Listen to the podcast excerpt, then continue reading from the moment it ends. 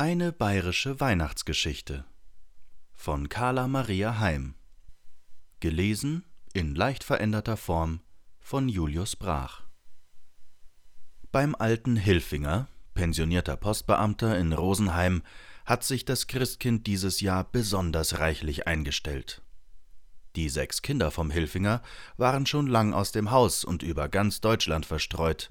Mit dem Besuchen hat es dieses Jahr nicht geklappt, aber sie haben ihn nicht vergessen, den Vater, und alle haben sie ein schönes Geschenk geschickt. Von der Lotte, die in Freiburg verheiratet ist und für die Antike schwärmt, hat er eine sehr schöne Nachbildung der Venus von Milo gekriegt. Ein bisschen nackert war sie halt. Aus Lüneburg, vom Xaval. Naja, jetzt heißt er Franz, weil Xaval kann seine Frau nicht sagen, die ist von da oben, ist ein Familienfoto gekommen, er und sie und die Kinder, der Jens, der Uwe und die kleine Heike in einem kleinen, schönen Silberrahmen.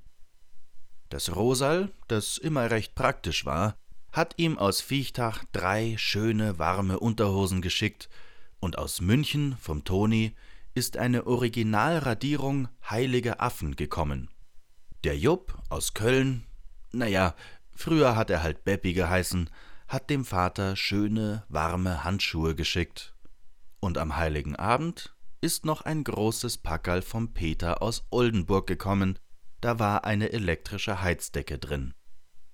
Am ersten Weihnachtsfeiertag hat sich der Hilfinger auch gleich hingesetzt, um sich für die schönen Geschenke zu bedanken weil er als alter Beamter gelernt hat, dass man schnell, umsichtig und rationell arbeiten muss, hat er erst alle Umschläge geschrieben, hintereinander weg und gleich die Briefmarken draufgepappt. Und dann hat er sich darüber gemacht und für jeden ein freundliches Dankesbriefchen geschrieben.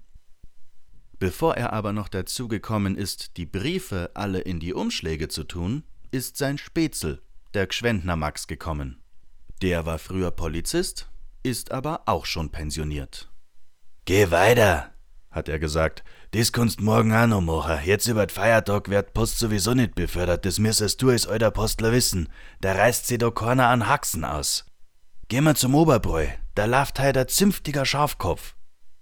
Naja, der Hilfinger hat das eingesehen und ist mitgegangen. Es ist ein recht lustiger Abend geworden, und es war schon ein bisschen spät, wie er wieder heimgekommen ist.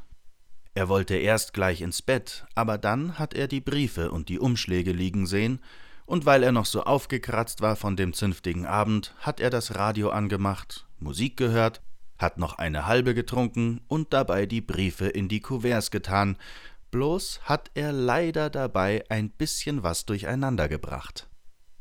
So hat die Lotte aus Freiburg, die mit dem Antiktick und der Venus ganz erstaunt gelesen Liebes Kind, Vielen Dank für dein schönes Weihnachtsgeschenk.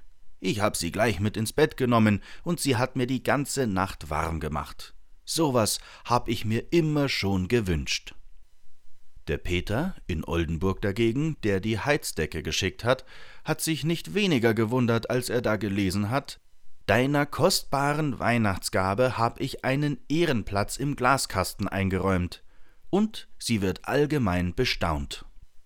Aber auch das Rosal, was die drei warmen Unterhosen geschickt hat, ist ein bisschen blass geworden, wie sie gelesen hat.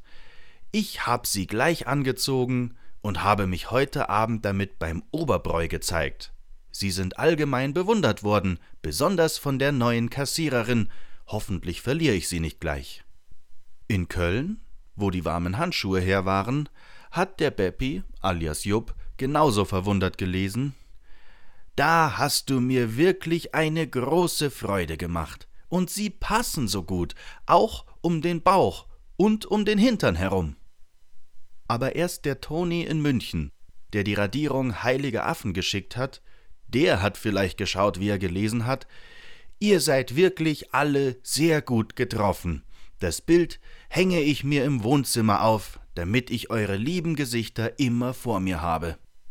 Naja, und der Franz Xaver in Lüneburg, der das Familienfoto übersandt hat, der hat gleich ein paar kernige bayerische Flüche losgelassen, von denen er gar nicht gewusst hat, dass er sie noch kann. Schreibt doch da der Vater So ausdrucksvolle Affengesichter habe ich wirklich lange nicht mehr gesehen.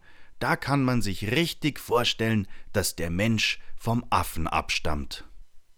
Müssen wir doch einmal nach ihm schauen, haben sie gesagt, die Kinder.